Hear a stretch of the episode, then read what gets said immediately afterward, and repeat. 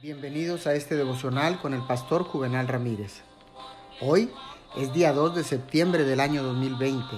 La palabra dice en el libro de los Hebreos capítulo 6, verso 1. Por eso, dejando a un lado las enseñanzas elementales acerca de Cristo, avancemos hacia la madurez. Es esencial en nuestro caminar cristiano que tengamos algo definido a la vista y que salgamos en busca de esa meta. Ese es nuestro destino.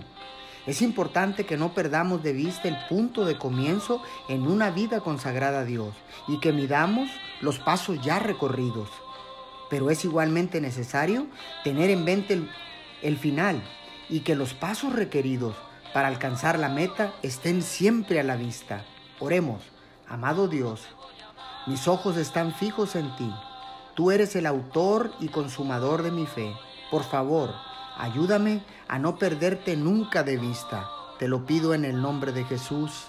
Amén y amén.